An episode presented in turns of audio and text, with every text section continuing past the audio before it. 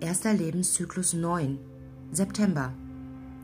Dies ist der schwerste Lebenszyklus für ein Kind, weil sie früh lernen müssen, anderen zu dienen oder für andere da zu sein, ohne sich um sich selbst zu kümmern.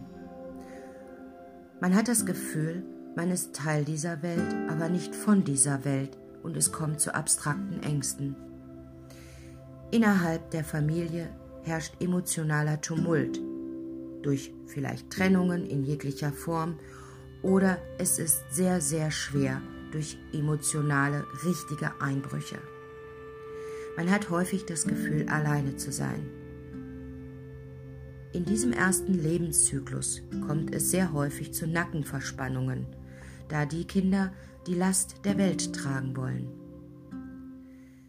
Sind im Namen noch viele Dreier, dann muss ein Ausgleich hierfür geschaffen werden.